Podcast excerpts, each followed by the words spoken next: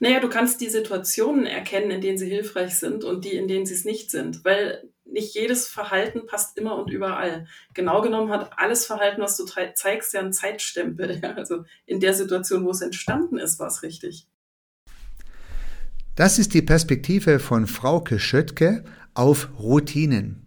Wir haben sie irgendwann mal gelernt und zu diesem Zeitpunkt in diesem Kontext waren sie höchstwahrscheinlich nützlich und hilfreich, sonst hätten wir uns diese Routine nicht angewöhnt. Zu einem anderen Zeitpunkt in einem anderen Kontext können diese Routinen aber auch lästig und kontraproduktiv sein. Das zu erkennen kann helfen, die Zeit besser zu organisieren, wenn man nicht gar von Zeitmanagement sprechen möchte. Denn die Frage, ob sich Zeit überhaupt managen lässt und wenn nein, was man dann tun kann, mit dieser Frage möchte ich mich heute mit Frauke Schöttke unterhalten. Frauke ist Zeitexpertin und hat spannende Antworten für uns. Hallo und herzlich willkommen zum Podcast Positioniert, systemischer Talk und Unternehmergedanken. Hallo und herzlich willkommen, Frauke.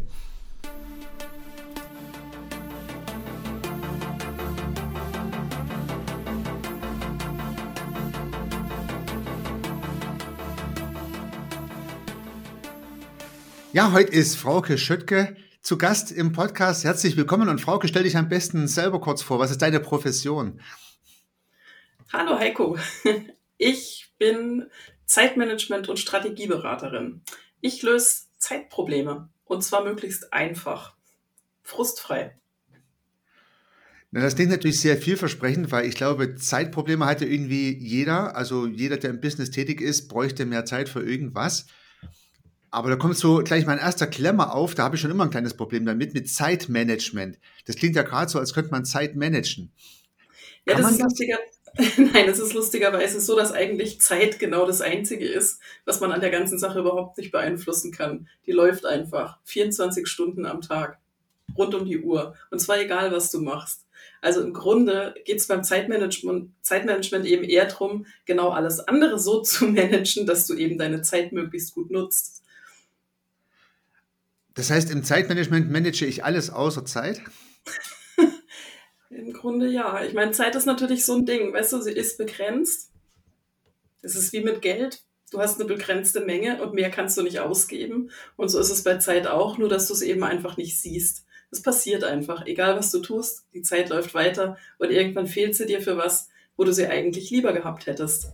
Das ist, glaube ich, irgendwo so der Haken. Ja? Also Zeit hat zwei, zwei Besonderheiten. Sie ist begrenzt und sie dient auch für Vereinbarungen. Also du machst ja Termine aus mit irgendwem oder irgendwas. Und manchmal ist einfach der Zeitpunkt vorbei, wo du was hättest machen können. Und das ist, glaube ich, das, weshalb ähm, das Augenmerk so auf das Thema Zeit gelegt wird. Ganz oft ist es so, wenn einer kommt und sagt, boah, ich brauche echt Zeitmanagement, ähm, dass dann, wenn du genauer hinguckst, ganz was anderes dabei rauskommt. In der Regel hat es was damit zu tun, äh, dass es sich dann lohnt, Ordnung im Kopf herzustellen, damit Prioritäten klar sind und Fokus gesetzt werden kann, beispielsweise. Es hat auch was damit zu tun, wie du die Menge an Aufgaben, die du hast, möglichst geschickt bewältigen kannst. Und manchmal liegen auch ganz einfach Kommunikationsthemen zugrunde. Wenn du irgendwo im Zusammenspiel mit anderen gegen eine Wand läufst und einfach nicht weiterkommst und dir die Zeit davon rennt, auch das wird ähm, gerne mal als Zeitproblem benannt. Dabei ist es natürlich im Grunde ganz was anderes. Ja, also das sind, zwei, das sind jetzt ganz viele Gedanken drin gewesen, die ich sehr charmant finde. Zunächst mal habe ich immer ein bisschen so mein Klemmer mit dem Thema Zeitmanagement, weil der, der übliche Ansatz, den ich jedenfalls wahrnehme, ist es, die Zeitachse noch kleiner zu takten. Also sich immer kleinere Slots zu bauen. Und ich habe den Eindruck, dadurch dreht sich das Rad nur schneller. Also sprich, je mehr ich die Zeit versuche zu managen, umso schneller geht die Uhr. Ist jedenfalls so ein bisschen mein Eindruck, deswegen bin ich ein bisschen vorsichtig mit Zeitmanagement. Aber jetzt hast du ja eine super Brücke gebaut und die macht mich jetzt wirklich neugierig. Du hast gesagt, man sollte alles managen außer die Zeit, weil die lässt sich halt nicht managen, die geht halt einfach nur von der Uhr. Und jetzt hast du drei Dinge gesagt, die ich gerade verstanden habe. Ordnung, Aufgaben und Kommunikation. Habe ich das richtig verstanden nochmal, Frauke? Ordnung im Kopf sozusagen. Ja, Ordnung Klarheit. Aufgaben, ja. To-Dos könnte man sagen und Kommunikation. Das könnten drei Dinge sein, die man managen könnte, um Zeit zu gewinnen. So? Ja. Ja, genau. Das, das macht mich jetzt echt neugierig. Das heißt also, wenn ich Zeit gewinnen will, dann lege ich die Zeit mal zur Seite und schaue mir Ordnung im Kopf an, schaue mir Aufgaben, To-Dos an und schaue mir Kommunikation an. Ja, genau. Und gerade bei der Ordnung im Kopf ähm, geht es schon los. Also im Grunde, wenn wir über Zeitmanagement reden, reden wir über Entscheidungen. Also darüber, wie du Entscheidungen gut fällen kannst, wie du sie vielleicht sogar schnell fällen kannst und wie du dabei das Gefühl hast, dass du jetzt eben genau das Richtige machst. Und wenn wir über das Thema Ordnung im Kopf reden, also ganz oft ist es so, dass das Erste, was passiert, wenn ich ähm, jetzt mit Leuten anfange zu arbeiten, es gibt ja so diesen Mythos, dass du messerscharfe Ziele hast und wenn du die nicht hast, dann klappt das alles nicht. Und meine Erfahrung ist einfach, das fängt schon auf einem ganz anderen Level an, weil was du sehr schnell entscheiden kannst, das ist mindestens mal das, was du nicht magst oder wovon du sogar schon den Eindruck hast, dass es irgendwie überhaupt keine Wirkung zeigt.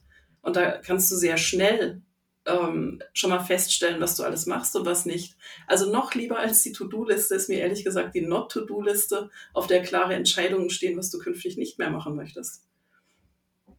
Mhm. Das, das heißt, die, die Ordnung im Kopf ja, wie, wie kann man das jetzt praktisch anwenden, diese Idee gerade? Also wie kann man die Ordnung im Kopf herstellen oder leichter Entscheidungen treffen, um Zeit zu sparen? Die Brücke habe ich jetzt gerade noch nicht überschreiten können.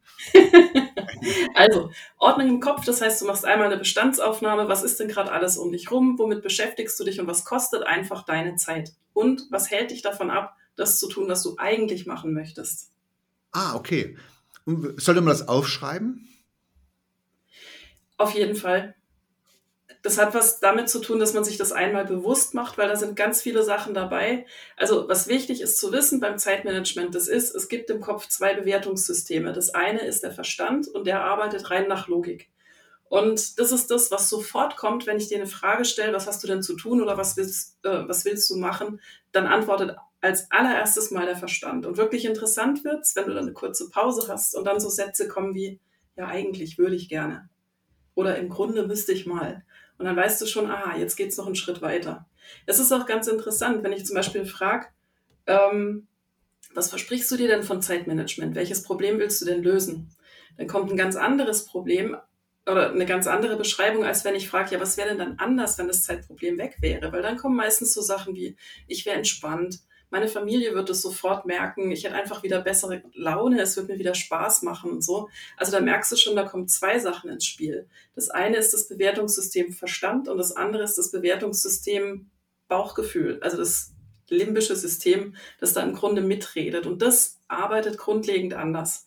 Der Verstand arbeitet mit Wörtern, Daten, Fakten, Zahlen, ja, und ähm, das Bauchgefühl arbeitet ähm, eher mit Bildern, mit Gefühlen, mit, also auch Gerüche, Geräusche, sowas kann alles irgendwelche äh, Geschichten da triggern und ähm, der arbeitet nicht mit Worten, sondern eben eher mit so diffusen Ausdrücken. Und das macht so schwierig und das macht die Antworten, wenn sie erst einen Moment später kommen, so interessant, weil dann ist es oft so, dass einfach gerade neue, neue Ideen entstehen. Und da mal hinzuhören, das lohnt sich wirklich, weil oft ist es genau das, was uns davon abhält, irgendwelche Dinge zu machen. Du merkst es zum Beispiel, wenn du anfängst aufzuschieben. Also viele sind ja dann so ein bisschen enttäuscht von sich oder halten sich für einen Drückeberger, wenn sie irgendwas nicht machen, obwohl sie es eigentlich im Verstand hätten, dass sie das tun müssen. Wenn man mal genau da hinguckt, dann sind es irgendwelche gute Gründe, die davon abhalten, das zu tun. Dass es vielleicht keinen Sinn mehr macht, dass es gar nicht zu der Aufgabe passt, dass es nicht zu ihnen passt was auch immer. Also es lohnt sich wirklich, sich da einmal hinzusetzen und zuzuhören und es lohnt sich sogar auch zu dem Punkt, ähm, jemanden dazu zu holen, der einmal andere Fragen stellt, als die, die man sich sowieso immer schon stellt. Man kommt dann deutlich schneller zum Ziel. Also eine so eine Frage, die du schon gerade genannt hast, wäre, wenn das Zeitmanagement erfolgreich abgeschlossen wäre, an was würdest du es merken? Äh, ja, so in etwa. So, eine, also, eine systemische Frage. Es ist eine systemische Frage. Ich baue sie etwas langsamer auf, weil es wirklich auch äh, damit zu tun hat, eben mal was anderes zu denken als sonst. Das ist das nächste, was dazu kommt. Oft manövrierst du dich durch, dein, durch deine eigenen Verhaltensweisen auch in Situationen, wo du das Gefühl hast, du brauchst jetzt Zeitmanagement. Das hat was damit zu tun, dass je mehr du unter Stress gerätst, du eben auf bewährte Verhaltensmuster zurückgreifst. Du machst die Dinge so, wie sie normalerweise immer zu Erfolg geführt haben. Und tatsächlich ist es dann aber so, dass es dich, wenn es mal eng wird, fast eher noch tiefer reinreitet, als dass es dir hilft. Und von daher wirklich der allererste Punkt, der Zeitmanagement schon verbessern kann, das ist, wenn es wirklich eng wird, dann mach genau das Gegenteil von dem, was du spontan tun würdest. Mhm. Also es gibt ja, also bei mir ist es zum Beispiel so, ich bin ja eher recht schnell, ja, und äh, wenn ich irgendwas anfange, dann äh, mache ich das schnell und wenn ich merke, es wird viel, dann ist mein erster Impuls, ich mache noch schneller, ja, und ich habe irgendwann festgestellt, nee, seit ich das genau andersrum mache, also mir eine Tasse Kaffee hole und erstmal nachdenke oder mal mit den Hunden im Wald gehe und kurz durchatme, ist das Thema echt viel, viel lockerer geworden, weil ähm, ich mir die Momente, wo ich irgendwie was im Kopf sortieren und nochmal durchdenken konnte, genommen habe. Und das ist genau das, was ich eben auch in den Beratungsgesprächen immer wieder merke, dass es sich wirklich schon lohnt, einfach das Gegenteil zu machen von dem, was man sonst tun würde. Also da gibt es ja so ein berühmtes Zitat, aber ich weiß nicht, von wem es ist. Wenn du es eilig hast, gehe langsam. Von wem ist das? Ja, ja. Kennst du das auch? Ja, das ja. kenne ich auch. Ich weiß aber auch nicht, von wem es ist. Na egal, ist ja eigentlich wurscht, aber der, der Spruch ist an sich nicht schlecht. Ja, kennt man ja. Mal eine Nacht drüber schlafen, mal durchschnaufen, also so diese typischen Begrifflichkeiten. Aber das heißt ja dann ja. gerade, sich nicht auf den Bauch zu verlassen, sondern nochmal drüber nachdenken.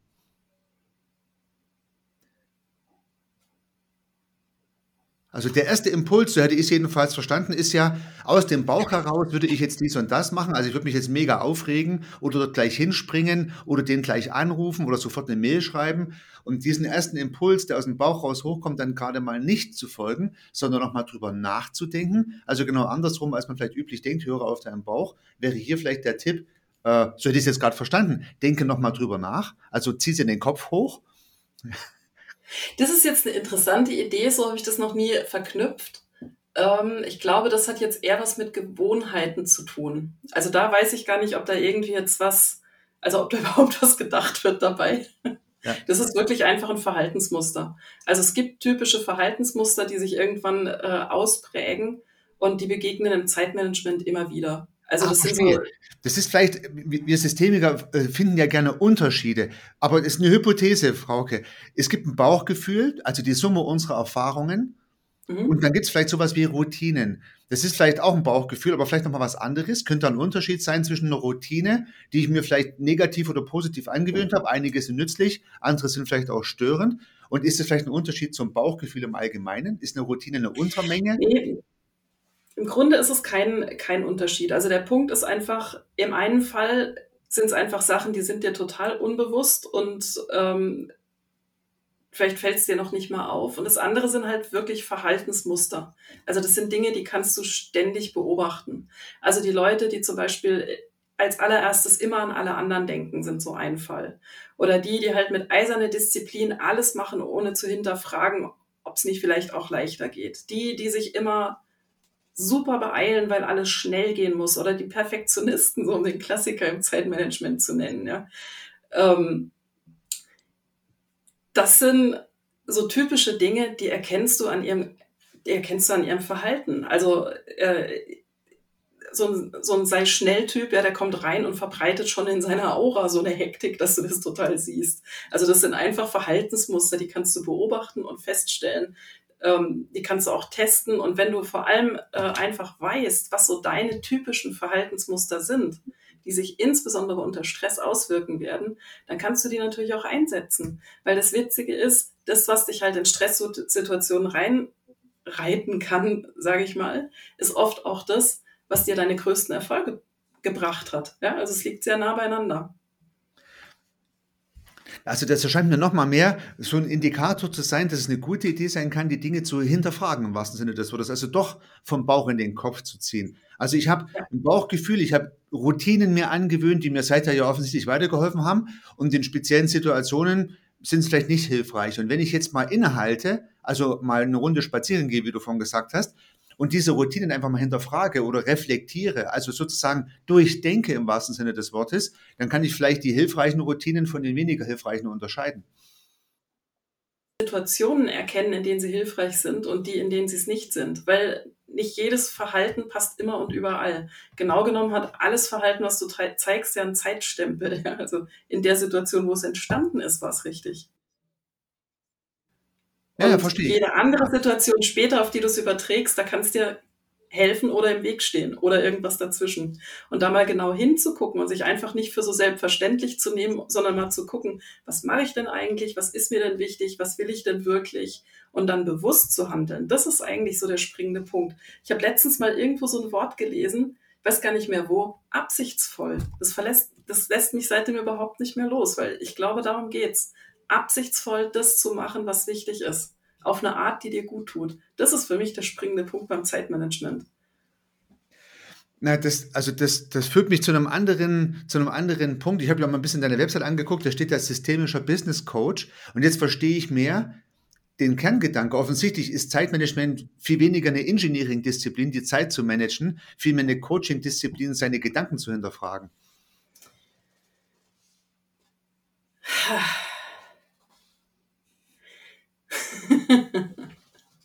Ach, Heiko, weißt du, da sprichst du genau so einen Punkt an. Ich finde, es ist ein sowohl als auch. Und ich finde, die Übergänge sind fließend. Und wenn jemand kommt und eine Beratung braucht, ist es am Anfang echt schwierig zu sehen, worauf es wohl rausläuft. Weil das meistens ja einfach nur, wenn einer sagt, ich brauche Zeitmanagement, den Effekt beschreibt, der da gerade entsteht, nämlich Zeitmangel. Und was es dann wirklich ist, ist nochmal dahingestellt. Da gibt's eben die Sachen. Also allein dadurch, dass ja Zeitmanagement ganz oft direkt in die Nähe von ähm, Selbstmanagement gerückt wird. Also die, ganz viele Trainings heißen ja Zeit- und Selbstmanagement. Ja, dadurch ist es ja irgendwie eine Sache, die eben der einzelnen Person angehängt wird. Was ich aber festgestellt habe, das ist also natürlich, wie, wie Menschen ihre Eigenarten haben, haben Sachen das auch. Und von daher ähm, ist es schon auch eine Frage, womit habe ich es denn eigentlich zu tun? Also jemand, der eine Buchhaltung macht beispielsweise, der hat mit ganz anderen Phänomenen zu tun, als irgendwie ein Projektleiter, der ein größeres Projekt führt oder als ein Selbstständiger, der sich gerade sein Business aufbaut und an allen Ecken und Kanten gar nicht weiß, was passiert. Also stell dir vor, ich meine, ich habe jetzt ja mit einigen zu tun gehabt, die eben irgendwie im äh, aus, der, aus, der, aus dem Angestelltenverhältnis in die Selbstständigkeit gegangen sind, weil sie eine Sache besonders gut können. Und auf einmal stehen sie da mit ganz vielen anderen Anforderungen. Marketing, Vertrieb, Buchhaltung, was weiß ich nicht, ja. Also jede Menge Zeug. Und das klingt alles so einfach und es sieht auch so leicht aus, wenn andere das machen. Nur, alles muss ja genau auf dich, dein Produkt, deine Zielgruppe, den Markt und so weiter passen. Und das finde ich ist ein, ist ein spannender Punkt. Ich weiß nicht, ob du das jetzt als Engineering bezeichnen würdest, aber ich glaube, man bräuchte so eine Art Glaskugel und mal allein eine Unterscheidung zu treffen. Habe ich es mit Dingen zu tun, die sich wirklich linear entwickeln? Also Sachen, die du routiniert einfach abarbeiten kannst? Oder habe ich es mit Sachen zu tun, die sich irgendwie entwickeln, weil sie Wechselwirkungen unterliegt. Das ist so eine grundlegende Unterscheidung. Und ich stelle wirklich fest, dass ganz viele, die zu mir kommen, genau an so einem Punkt sind, wo sie irgendwie dachten, dass es irgendwie sich linear entwickeln würde und es tut es überhaupt nicht. Und dann finde ich es fatal, dass viele Zeitmanagement mit dem Selbstmanagement in Verbindung bringen und sich das irgendwie ankreiden.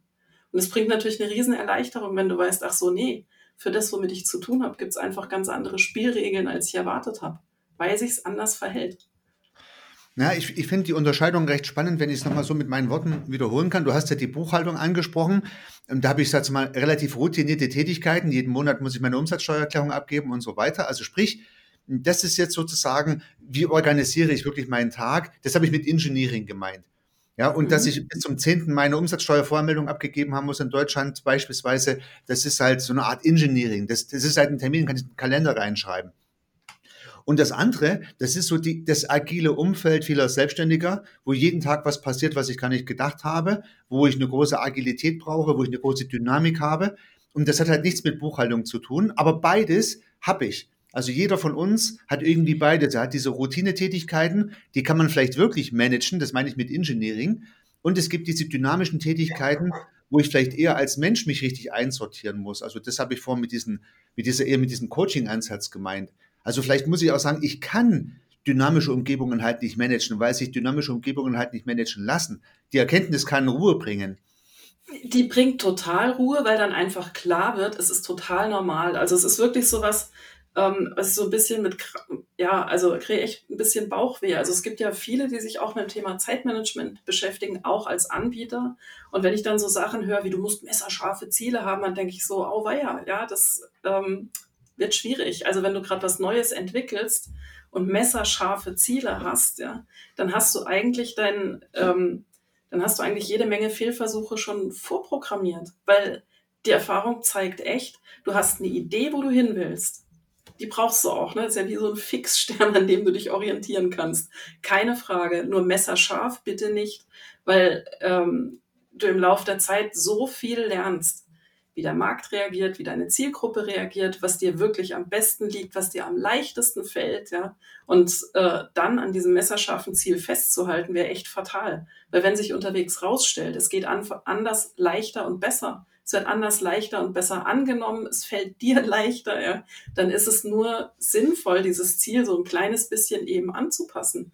Und dann kann es sein, dass die Richtung bleibt, aber an diesem ganz konkreten Ding sich unterwegs nochmal was ändert. Und ganz ehrlich, das ist, ähm, das macht unzufrieden, wenn du dich mit diesem Mechanismus nicht auseinandergesetzt hast. Und wenn du mal ähm, um, wie sagt man, also wenn du es mal umgedacht hast und einfach feststellst, nee, Moment, es ist ja nur clever, wenn ich mir es leichter mache, weil dann komme ich frustfrei dahin, wo ich hin will, nämlich mit dem, was mir Spaß macht, mein Geld zu verdienen. Dann sieht die Welt schon ganz anders aus. Also da, da spüre ich gerade so eine Art äh, Zwischenergebnis, ja, was man vielleicht nochmal zusammenfassen könnte. Ich versuche es mal, vielleicht kannst du es dann gerne korrigieren.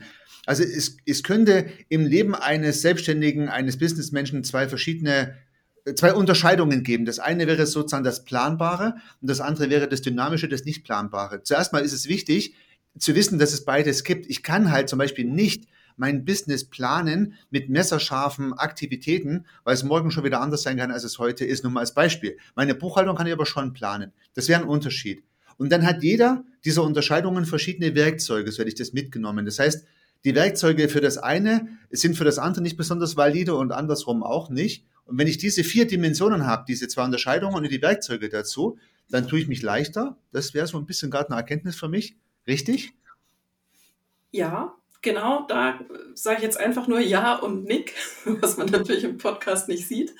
Ähm, ja, und das, da steckt für mich auch so eine Grundlogik drin. Also ähm, Buchhaltung ist ja das Beispiel, da ist ja wirklich klar, wann der Termin ist und auch was zu tun ist und wie es zu machen ist, damit es richtig ist. Ne? Also da gibt es ja Vorgaben ohne Ende, da gibt es auch Programme und es läuft ja in der Regel dann, wenn man mal weiß, wie es geht, läuft es ja.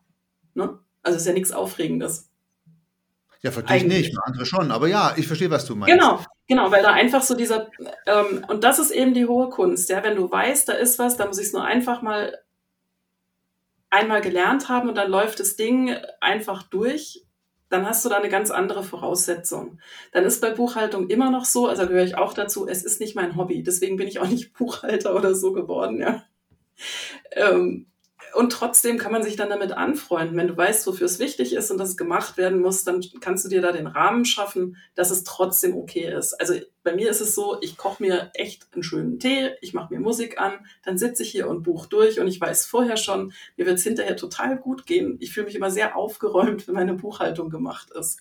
Und weißt du, da passiert nichts Wildes dabei und ich finde das manchmal sogar echt erholsam, weil so, wenn du gerade was aufbaust, ähm, dann gibt es da so viele Sachen, wo du echt zwischendurch mal Luft holen musst und das machen, wo du echt Sicherheit hast und einfach weißt, so, und das funktioniert. Das tut total gut. Das ist übrigens auch ein Trick, finde ich, ja, den Tag so zu gestalten, dass du eben nicht nur aufregende Sachen hast, sondern halt auch welche, wo du weißt, es läuft einfach. Und die Kunst ist auch bei dem, wovon, also ich meine, die Kernfrage ist natürlich bei jedem, wovon lebst du eigentlich? Oder wofür bezahlt dich dein Chef? Also es gibt auf jeden Fall so eine Kernaufgabe. Und je schneller du die in eine gewisse Routine überführst, desto besser. Weil dann kannst du da anfangen, das wirklich auch effizienter zu machen. Und das wiederum gibt dir den Freiraum, eben dich noch weiterzuentwickeln. Also dein Geschäft noch weiter aufzubauen oder ähm, zu skalieren, wie auch immer. Also das ist, finde ich, so die, die, die Grundlogik. Es gibt Dinge, die sind eh linear. Ähm, es gibt dein Kerngeschäft, was du so routiniert wie möglich ähm, gestalten kannst oder solltest. Und es gibt eben die Sachen, bei denen du dich irgendwo hin entwickelst, wo du gerne noch sein möchtest. Und wenn du diese drei Punkte unterscheidest, dann hast du schon mal deutlich mehr äh, Ruhe und das Gefühl, es im Griff zu haben. Ja, du hast jetzt gerade einen spannenden Gedanken gebracht, der hat mich gerade ein bisschen Zweifeln gebracht, aber deswegen ist es ja immer spannend, darüber zu reden. Nämlich, du hast gerade gesagt, meine Hauptaufgabe sollte ich versuchen, in eine Routine zu bringen, dann tue ich mich leichter. Hatte ich gerade verstanden. Und da habe ich mir jetzt nur gerade überlegt, ich hätte jetzt gedacht, es gibt Leute, denen fällt Buchhaltung unheimlich leicht oder andersrum, die lieben routinierte Tätigkeiten von ihrem Persönlichkeitsprofil her. Und, und ich glaube, diese Leute können sich dann auch mal motivieren und zwingen, mal in agile Welten reinzugehen, aber es ist halt nicht ihr üblicher Beritt. Andersrum gibt es Leute, und da gehören vielleicht eher wir dazu, also ich jedenfalls, ich habe gern jeden Tag was Neues, also ich mag gar keine Routine. Aber ich kann mich trotzdem zwingen, auch meine Buchhaltung zu machen, so ist es nicht, so wie du auch. So, ich hätte jetzt eher die Vermutung gehabt, dass ich mein Tagesgeschäft gar nicht unbedingt in eine Routine zwingen muss, sondern mir vielleicht auch Tätigkeiten suchen sollte oder eine Arbeit suchen sollte, die meinem Naturell entspricht, um mich nicht zu stressen. Oder andersrum gesagt, wenn wir zwei Buchhalter wären, wären wir den ganzen Tag gestresst, wäre jemand, der gerne Buchhalter ist, den ganzen Tag in einem agilen Coaching-Business unterwegs, wäre der oder die den ganzen Tag gestresst. Ja, äh, ich finde es jetzt interessant, ähm, was gerade passiert mit dem Begriff Routine. also, weil ich habe jetzt rausgehört an deiner Antwort, dass Routine irgendwie was Langweiliges hat und Routine eben irgendwie genau dafür sorgt, dass du nichts Neues mehr nee, oder nichts Aufregendes ist, ist, ein Unterschied. Hast, ne? ist nur ein Unterschied zu, zu Nicht-Routine. Zunächst mal ohne ja, Und, und ähm, ich finde, für Routine gibt es schon, also Routine ist nicht gleich Routine. Also es gibt auch Routinen, bei denen du dir einfach Entscheidungen abnimmst. Also Sachen, die du halt immer irgendwie ähnlich machst. Nehmen wir das Beispiel Beratung, ja. Also ähm, da gibt's Teile, die sind jedes Mal neu und anders und es gibt trotzdem Teile, die machst du gleich. Also beispielsweise, bevor ich jetzt mit jemandem arbeite, kriegt der einen Fragebogen zum Thema Zeitmanagement. Die Fragen brauche ich mir nicht jedes Mal neu ausdenken, sondern dadurch, dass ich eben beobachte, was ich mache und regelmäßig meine Erkenntnisse zusammentrage, ist da eben inzwischen ein standardisierter Fragebogen dabei rausgekommen. Also das heißt eben, dass in meiner Tätigkeit, die eben bei mir jetzt auch gerne vielfältig sein kann, gibt es sehr wohl Sachen, die sind immer gleich. Okay, verstehe. Der Angebotsprozess ist gleich. Ja, ähm, die Vorbereitung mit diesem Fragebogen ist gleich. Also das sind Sachen, ich benutze Vorlagen für die Gespräche. Also diese, diese Gespräche, wo wir für Ordnung im Kopf sorgen, das ist ein Workshop, den führe ich eigentlich immer gleich durch. Das ist ein Prinzip, das hat sich bewährt. Und dann habe ich mir irgendwann eine Vorlage geschafft. Und was dann natürlich neu ist, das ist das Thema. Das, ähm, also das Thema und die Menschen, die vor mir sitzen. Also da finde ich, ist schon neu genug und es bringt mich sogar dahin, dass ich mir das Leben drumherum so viel leichter gemacht habe durch Organisation, dass ich natürlich in dem Moment, wo dann jemand vor mir sitzt, mich da auch voll drauf konzentrieren kann und einfach weiß, meine Zeit geht genau dafür drauf, für die Beratung und nicht für das Ganze drumherum. Und das meine ich, weißt du, es gibt da eben auch Anteile, die sind Routine, auch wenn es natürlich, also wenn es natürlich nicht die gleiche Routine ist wie irgendein ähm, ja, nehmen wir wieder das Beispiel, Buchhaltungsprozess. Ja, ja, also ich bin, ich bin ganz bei dir. Also ich, ich finde es nochmal gut, dass du das ergänzt hast. Ich bin ganz bei dir. Ich mache das übrigens ganz genauso. Ähm, wir, wir haben ja, also wir, wir beide haben uns ja kennengelernt in unserer systemischen Ausbildung. Da haben wir ja auch eine Menge Methoden kennengelernt. Also Workshop-Methoden, wie organisiere ich Kommunikation und so weiter. Und in, das ist für mich immer die unterste Ebene, wenn ich so möchte. Also das heißt, der Workshop an sich, das Format, wie ich das mache, ist es ein Gruppenprogramm, wie gehe ich da vor und so weiter. Das ist diese Geschichte. Und dann habe ich aber auch noch mal so eine Middleware. Und das ist für mich auch diese strukturgebende Methodik. Also ich habe eine weitere Methodik, die nicht den konkreten Fall umfasst, aber der ganze Sache einen Rahmen gibt und eine Ordnung. Und diese, und das meinst du vielleicht gerade mit Routine, das mache ich ganz genauso. Also ich habe jetzt zwar keinen Fragenkatalog, aber ich habe eine Struktur, an der ich mich langhangle, ich sag's mal so, ja. und über die muss ich mir keine Gedanken machen. Ich kann mich im Workshop auf die Menschen konzentrieren und auf deren Probleme und brauche mich nicht, äh, brauche mich nicht zu stressen mit der Struktur, wie ich vorgehe, weil die weiß ich vorher schon. Ja, genau. Ja, wobei ich also im Workshop keine Standardfragen verwende. Also, sondern es gibt einfach Sachen, die klopfe ich vorher ab, damit ich das einfach schon mal weiß und ich brauche die Zeit im Workshop dafür überhaupt nicht mehr zu verwenden. Also das sind Fragen, die kann man wirklich relativ leicht aus dem Verstand beantworten. Ja, und ähm, da braucht es mich einfach noch nicht dazu. Und das hat eben dazu geführt, weißt du, das kriegt jeder geschickt und kann das vorher machen, wenn er es möchte. Und im Workshop arbeiten wir dann mit dem, was kommt. Ja, und dann ist da die Zeit dafür da. Ja, ja, nee, verstehe. Und das ist eben das, was ich meine, weißt du, sich selber dabei zu beobachten und immer mehr von dem, was man tut, wenn es möglich ist, eben in einen Standard zu überführen und sich da selbst das Leben leichter zu machen und Zeit zu sparen letztlich. Ja. Das finde ich ist ein ganz gutes Prinzip und es zieht sich so durch. Jetzt hast du ja gerade eben das Beispiel gebracht, so Leute, die eben ihre Routinen lieben. Ja, auch Leute, die Routinen lieben, werden natürlich von außen beeinflusst. Also ganz klar, die letzten Jahre haben das ja gezeigt. Ne? Also du kannst deine Sache noch so sattelfest und routiniert machen, wenn dann auf einmal eine Pandemie vor der Haustür steht oder ähm, sich irgendwo auf dem Markt was tut, dann musst du reagieren, egal wie sehr du deine Routine liebst. Du musst nämlich dich anpassen. Und dann sind wir eben auch wieder in einem Bereich, wo ähm, es gut ist, wenn du nicht nur deine strukturierten Prozesse und Routinen hast, sondern eben auch weißt, wie du gut mit Veränderungen umgehen kannst. Und dass ja, nicht alles, was dann passiert und nicht alles, was dann irgendwie auf einmal nicht mehr klappt, irgendwie dein Fehler ist, sondern einfach was ist, worauf du reagieren kannst. Also ich, ich bin ganz bei dir. Nichtsdestotrotz hatte ich ja vorhin so ein bisschen die Hypothese gehabt, dass das Ganze auch von der Person abhängig ist. Ich habe da eine persönliche Erfahrung gemacht, mal mit einem Mitarbeiter. Ähm, also ich persönlich bin immer der Auffassung, es ist super cool, wenn ich jeden Tag was Neues mache. Deswegen habe ich es geliebt, jeden Tag ein neues Projekt, eine neue Kunde, eine neue Herausforderung. Und ich habe bis zu dem Zeitpunkt, wo ich, wo dieser Mitarbeiter mir ein Feedback gegeben hat, gar nicht, ich bin gar nicht auf die Idee gekommen, dass es Menschen geben könnte, die das nicht toll finden. so. Jetzt hat der Mitarbeiter hat gekündigt, ja, der hat gekündigt nach, keine Ahnung, einem anderthalb Jahr, wirklich unter Tränen, weil er sich falsch eingeschätzt hat und ich habe ihn falsch eingeschätzt, weil wir haben beide gedacht, das wäre toll. Aber er hat dann festgestellt, ihn schlaucht das brutal, jeden Tag was Neues zu machen. Er, er liebt Routine und möchte gerne immer das Gleiche machen da ist mir erstmal klar geworden, es gibt halt verschiedene Menschen. Und meine Vermutung vorhin war gewesen, wenn ich den falschen Job habe oder mir auch den falschen Job rausgesucht habe, also als routineliebender Mensch habe ich mir einen e extrem dynamischen Job rausgesucht und einer, der Dynamik liebt, hat sich einen ruhigen Job rausgesucht mit viel Routine, dass das auch stressen kann. Das war meine Vermutung. Da gebe ich dir auch sofort recht. Also ähm, ich kenne das ja auch. Also ich wollte ja mit den Kindern einen planbaren Job haben und bin dann im äh, kommunalen Rechenzentrum gelandet und habe dann eben auch festgestellt, das ist nicht mein Umfeld. Also da sind natürlich viele Leute, die gerne routiniert arbeiten und irgendwie heute schon wissen, was sie nächste Woche am gleichen Tag um die gleiche Zeit machen. Ja. Also das war so, so ganz anders, als, als ich das gerne mag. Und das hat mich echt wahnsinnig gestresst. Also von daher, ich kann das total nachvollziehen.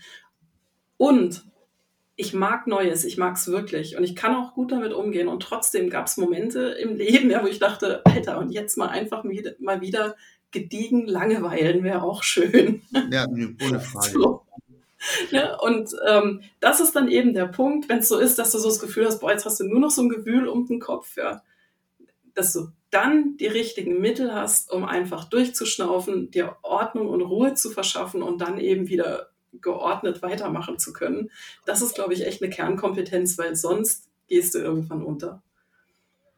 Also ich, ich finde ich find es gut, dass ich jetzt ein bisschen den Eindruck habe, dass wir ein paar Unterschiede identifiziert haben im, im Kopf, also im Denken. Über deren Transparenz finden dann höchstwahrscheinlich die Menschen selber mit vielleicht einer kleinen Anleitung Lösungsmöglichkeiten, einfach mit Zeit anders umzugehen. Das gefällt mir auch viel besser, wie Zeit zu managen. Und das äh, erscheint mir schon mal eine gute Idee zu sein. Du hast ja vorhin noch von Kommunikation gesprochen. Was hat jetzt Kommunikation mit Zeitmanagement zu tun? Beziehungsweise, du hast ja gesagt, man kann alles managen außer Zeit. Man könnte Kommunikation managen, offensichtlich. Und was macht man denn da, um Zeit zu sparen? Ja, letztendlich. Schneller reden ist wahrscheinlich. naja, sagen wir es mal so. Also managen an sich heißt ja was verwalten. Ja, natürlich kannst du Kommunikation nicht in dem Sinn verwalten. Und trotzdem gibt's, wenn du ähm, mit deiner Zeit effizient und effektiv umgehen möchtest, äh, Möglichkeiten über das Thema Kommunikation dir Zeit zu verschaffen. Und da spielen verschiedene Aspekte eine Rolle. Also das eine ist natürlich, sich mal bewusst zu machen, wer ist denn um mich rum und wer ist da wirklich wichtig und wem will ich denn Aufmerksamkeit schenken oder wem muss ich Aufmerksamkeit schenken damit mein Geschäft überhaupt läuft. Ja. Das ist schon mal so eine grundlegende Sache. Dann der nächste Punkt ist, wie du es gerade gesagt hattest, also dir ist gar nicht so bewusst gewesen, dass es Menschen gibt, die anders ticken. Und ich glaube, das ist ein ganz springender Punkt. Wenn du einfach davon ausgehst, dass sowieso jeder die Welt ein bisschen anders sieht, dann bist du deutlich gelassener im Umgang mit anderen. Du kannst natürlich nicht wirklich ähm, vorhersehen, vorhersagen, äh, ähm, was ein anderer tun wird, wenn du mit ihm redest, ja. Aber du kannst auf jeden Fall gelassener mit dir umgehen und das finde ich so in Sachen Energieaufwand äh, schon eine echt wichtige Geschichte, wenn du halt weißt, also ich brauche mich über Gespräche nicht ärgern. Wenn mich da irgendwas ärgert, dann hat es mit mir zu tun und wenn ich was nicht verstehe, muss ich den anderen fragen. Das ist, finde ich, ein ziemlich wichtiges Prinzip dabei, weil das hilft dir, Sachen klären zu können. Das ist so mal die eine Seite, das ist so ein bisschen ein allgemeines Kommunikationsthema. Aber ich, ich ähm, habe ein, einen, einen kurzen Gedanke, den ich sehr wichtig fand, würde ich gerne noch mal rein, äh, reinfragen wollen. Du hast gesagt, mit wem ich spreche oder die Zeit auch, also mit wem ich kommuniziere, wie wichtig das ist. Da habe ich tatsächlich eine Beobachtung, gerade bei vielen Solo-Selbstständigen, die haben ein bisschen Angst vor den Kunden und kommunizieren mit allem Möglichen, nur nicht mit den Kunden. Ja, und wundern sich dann, dass sie nicht genug Umsatz machen, nicht genug Geschäft machen. Da scheint mir ein ganz großer Hebel zu sein. Also wenn ich Umsatz machen möchte, dann muss ich zuerst mal mein Produkt verkaufen und dann muss ich das verkaufte Produkt delivern. Und wenn ich mit dem Kunden nicht reden möchte, um ihm was zu verkaufen, und wenn ich dann ein bisschen Angst vor ihm habe, wenn ich liefern muss, dann ist es tatsächlich schwierig. Dann gehe ich nämlich von einem Kongress zum nächsten, gehe in einen Call in den nächsten, aber red nie mit Kunden, red mit meinem Netzwerk, mit meinen Partnern, mit meinen Freunden. Da habe ich, das sehe ich ein großes Optimierungspotenzial, ehrlich gesagt. Ja, das sehe ich auch. Ich meine, alles zu seiner Zeit. Es gibt eine Zeit, da würde ich auch sagen, jawohl, es macht Sinn, sich alle Informationen erstmal zu sammeln, die es so zu sammeln gibt. Das wäre so eine Zeit, wo ich sage, jawohl, geh unter die Leute, geh auf den Kongress, sprich im Netzwerk, sprich mit weiß der Kuckuck wem und dann sammel aber irgendwann die Erkenntnisse und dann fang an auszuprobieren. Und das auszuprobieren, zumindest wenn du Geld verdienen möchtest, ist tatsächlich, indem du dann mit Kunden oder potenziellen Kunden einfach redest und guckst, was passiert. Und dann und muss, das ist, andere ähm, nicht, muss man nicht weglassen, weil wir zum Beispiel reden ungefähr einmal im Monat und tauschen uns über unser Business aus. Sprich, äh, man kann sich ja immer noch so Feedback-Schleifen einbauen mit Freunden oder mit Sparingspartnern, mal sein Geschäft zu reflektieren, aber dann sollte man die meiste Zeit mit seinen Kunden kommunizieren. Zumindest wenn du ein Geschäft betreiben möchtest, von dem du leben willst. Genau. Also eine relativ also, einfache Logik, die aber viele nicht berücksichtigen und die kommen dann in Stress, weil sie nicht genug Business haben, weil sie vielleicht ihre Kommunikation überhaupt nicht dahin lenken, wo das Business zu machen wäre. Das war so ein bisschen meine Vermutung, die ich beobachte. Ja, die teile ich durchaus. Also hm. sowas habe ich auch schon gesehen und deswegen ähm, lohnt sich tatsächlich mal, sich anzugucken, wer ist denn um mich rum. Okay, also wenn da irgendwo, äh, also wenn ich weiß, von wem ich gern leben möchte und von denen sind es zu wenige, dann weißt du, oh, okay, da habe ich was zu tun. Also das heißt, allein sich das mal so als Bild vor Augen zu führen, führt auch schon dazu, dass du Fragen stellst, sind denn da genug drumherum, von denen ich zum Beispiel leben kann? Sind da genug drumherum, ähm, die ich unter, um Unterstützung bitten kann? Sind da genug drumherum, ähm, deren Portfolio ich vielleicht ergänzen kann durch das, was ich mache. Also da kann man durchaus jede Menge Fragen dazu schon mal stellen und sich dann eben auch Ziele vornehmen, was man denn da macht. Was ganz oft auch der Fall ist, das ist, ähm, dass es eben einzelne Personen um dich herum gibt, die dich halt über die Maßen beschäftigen. Und ähm, das gehört für mich dann auch zum Thema Kommunikation dazu, das mal sichtbar zu machen beispielsweise mal so die ganzen Kommunikationsverbindungen. Also wenn es da Leute gibt, die dir dreimal am Tag eine E-Mail schreiben und du hast so das Gefühl, du musst denen auch dreimal am Tag antworten, dann ist das natürlich fatal, weil es dich auch dreimal am Tag entweder unzufrieden macht mit einem schlechten Gewissen oder aber aus deiner Arbeit rausreißt. Und dann hast du da auf einmal ganz konkret was zu tun, weil Natürlich willst du den anderen nicht vor den Kopf stoßen oder so. Und trotzdem geht es darum, wie kannst du dich an der Stelle mit dem anderen so organisieren, ähm, dass zwischen euch das stattfindet, was das Geschäft braucht, aber es eben nicht deine Zeit frisst. Und da merke ich einfach auch, dass viele Leute mit so einem Dienstleistungsverständnis unterwegs sind. Ja, der Kunde ist König, ich muss alles für ihn tun. Und da äh, mal drauf einzusteigen und sich das mal genau anzugucken, das verschafft echt Zeit, weil der Kunde ist König, das ist keine Frage, das ist der, der uns das Geld gibt. Nur die Frage ist, heißt es, dass ich sofort springen muss, wenn der mir eine Mail schickt? Oder ja, wenn er mir eine Nachricht schickt. Da habe ich, hab ich einen super Tipp, muss ich sagen. Das fällt mir sofort ein. Wenn du an diese Mails, an diese drei pro Tag ein Preisschild dranhängst, äh, dann gibt es zwei Möglichkeiten. Du machst schönen Umsatz oder du bekommst keine Mails mehr. Also ja, bin, ich bin ganz bei dir. Ich bin ganz bei dir, da muss man aufpassen. Und man kann ja mal seinen Kalender durchforsten. nach Terminen mit Menschen, die potenziell Umsatz bringen können oder nach Menschen, die halt keinen bringen. Und wenn man dann feststellt, dass dann eine Dissonanz da sein sollte, dann wäre das ein Ansatz. Auf das sollte ich nur noch mal hinweisen. Ja. Hm? Ja, genau. Ja, das ist eine Möglichkeit. Also wenn du die zu wenig im Kalender siehst, klar, kannst dich darum kümmern. Und in den bestehenden Beziehungen kannst du auch dafür sorgen, dass die sich so ändern, dass es funktioniert. Weil im Grunde ist es ja so, ich meine, es ist was anderes, ob du eine, Pfle eine, eine Freundschaft pflegst oder ob du eine Kundenbeziehung pflegst.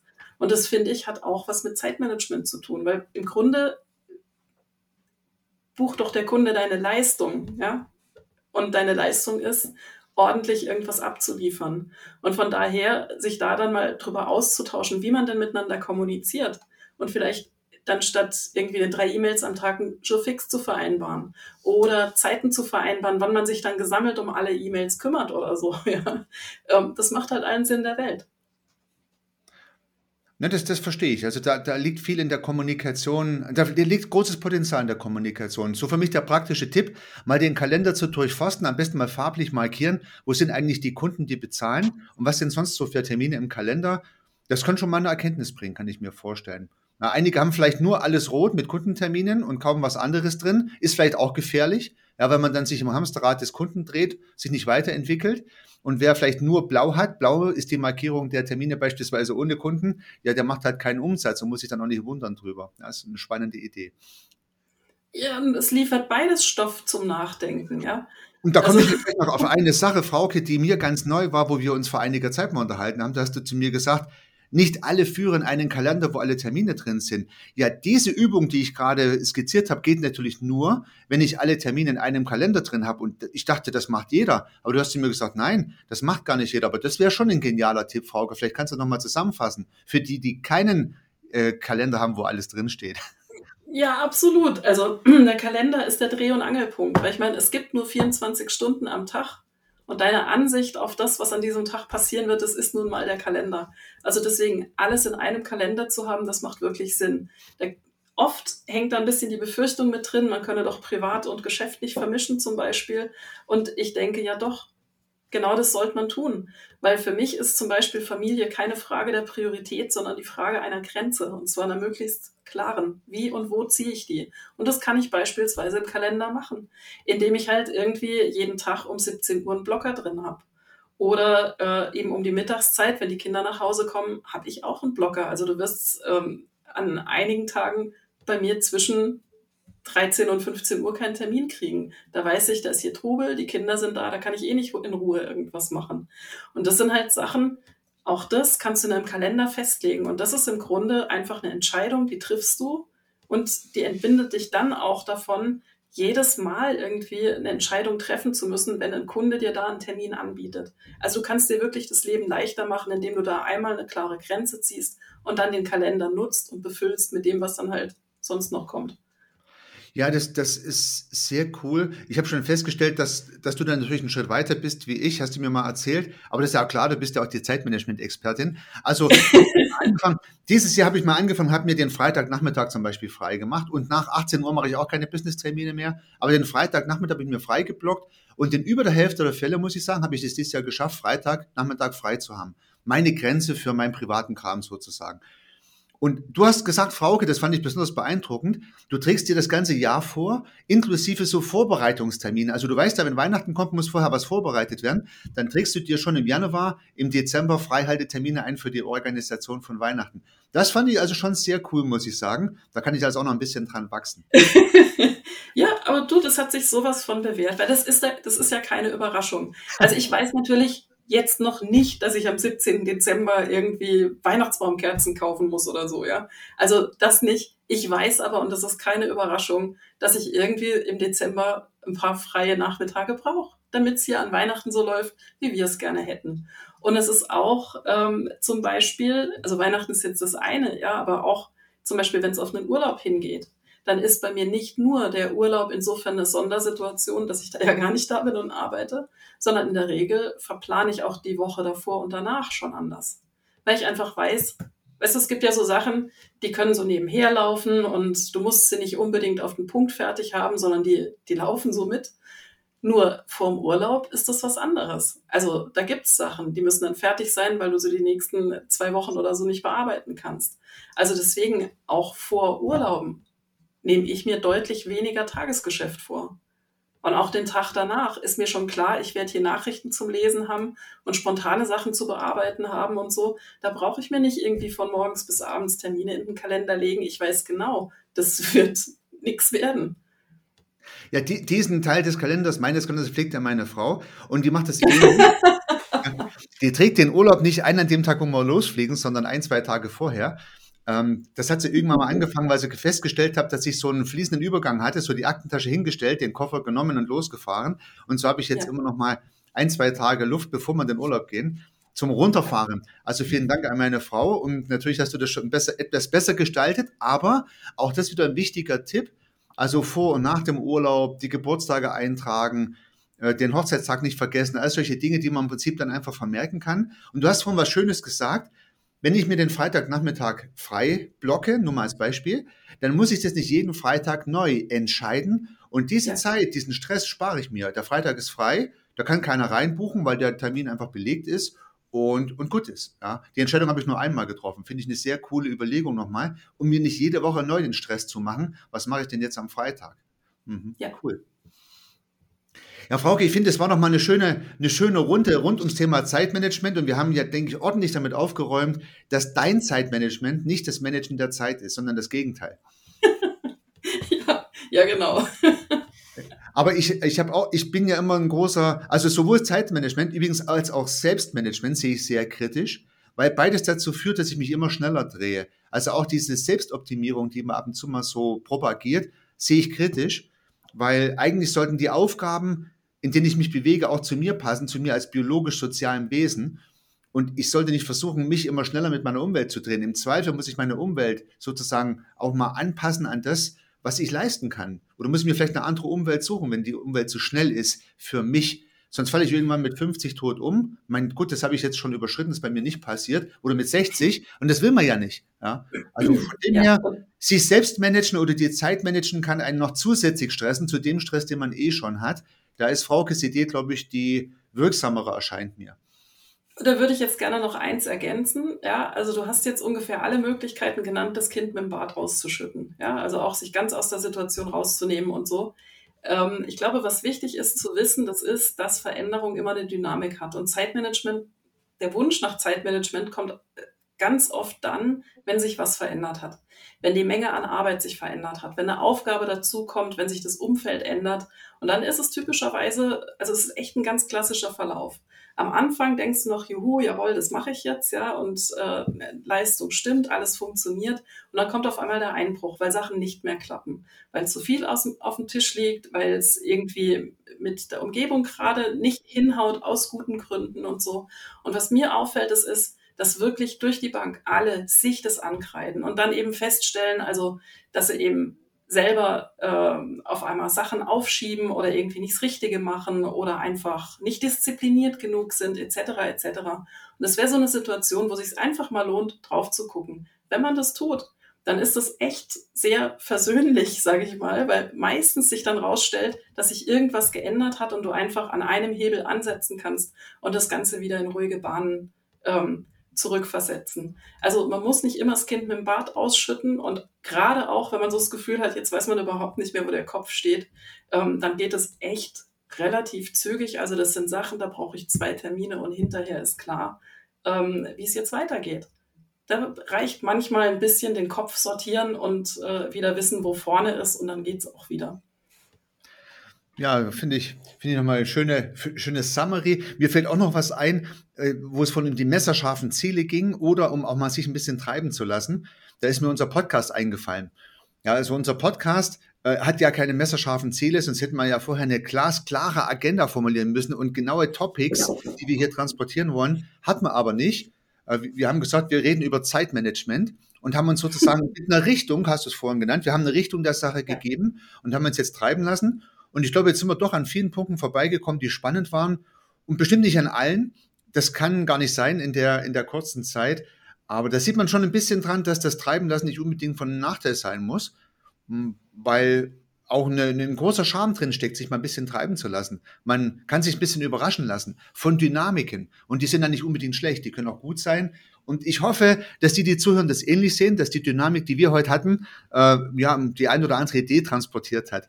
In dem Sinne, Frauke, vielen herzlichen Dank. Aber bevor wir beenden, vielleicht noch eine Frage. Wie kommt man denn jetzt an dich so hin? Sprich, oder was bietest du an? Kann man deine Leistungen dann auch irgendwie käuflich erwerben? ja, das kann man. Also, ich bin zu finden bei LinkedIn, Frauke Schöttke. Ähm, und ich bin im Internet zu finden unter www.frust oder frauke.de. Jeweils mit einem Minus getrennt. Also frust- oder frauke.de. Und was ich dort finde, das ist meine Zeitmanagement Masterclass. Also da lernt man sozusagen das Gesamtpaket, über das wir jetzt gesprochen haben. Das fängt äh, mit einem 1 zu 1 Workshop an, wo wir mal so die ganzen Ziele klären und Ordnung im Kopf herstellen, geht über ähm, eine klare Struktur, Planung etc. an allen Themen vorbei, die wir jetzt hatten. Dynamik, Kommunikation, äh, deine eigenen Verhaltensmuster. Also nach drei Monaten ähm, ja, stehst du dann da frustfrei. und es funktioniert. Dein Zeitmanagement, ähm, da hast du sicherlich dann hinterher eine, eine andere Sicht darauf. Ich habe am 6. Mai den nächsten Kursstart. Also wer da irgendwie Interesse hat, kann sich gern bei mir melden. Und wer gerade sagt, nee, also mir steht jetzt gerade der Kopf woanders und ich bräuchte jetzt mal jemanden, der mir beim Sortieren hilft, dann gibt's natürlich auch einfach eins zu eins Workshops. Das sind zwei Termine und dann ist zumindest wieder Ordnung im Kopf und es kann weitergehen. Und wer sich zu deiner Masterclass anmelden möchte, ich achte, mal, ich achte mal ein bisschen auf die Wörter, muss aber kein Master sein. weder, weder, weder im akademischen Sinne noch im Bereich Zeitmanagement gehe ich mal davon aus. Nein, also was in der, also was in der Zeit wirklich passiert ist, ist, dass du eben ein äh, gutes Verständnis für das kriegst, was du tust, für das, was deine Aufgaben ausmacht und eben auch für einen gelassenen Umgang damit. Weil eben genauso dieses, diese Seite vom Zeitmanagement, dass du selber irgendwie in Anführungszeichen schuld bist, wenn was nicht läuft. Ich finde, da kann man einen Haken dran machen. Es gibt immer gute Gründe, aber manchmal gibt es auch noch bessere Gründe, was eben anders zu machen oder nochmal drüber nachzudenken. Na prima. In dem Sinne, äh, wenn jemand Interesse hat, äh, verlinke ich dann auch die entsprechenden Zugänge zu Frauke, sowohl das LinkedIn-Profil als auch die Website in den Shownotes. Und dann kann man gern mit Frauke direkt Kontakt aufnehmen und seine Zeit besser organisieren. Oder wie auch immer man es jetzt bezeichnen mag. In dem Sinne vielen herzlichen Dank, Frauke, dass du dir die Zeit genommen hast und wir uns die Zeit genommen haben für ein sehr spannendes Gespräch. Das war auf jeden Fall eine sinnvolle Zeit, die man immer wieder gern wiederholen kann. In dem Sinne vielen herzlichen Dank. Ja, danke auch dir, Heiko. Ich habe mich echt gefreut, hier zu sein und die Zeit war gut investiert, finde ich.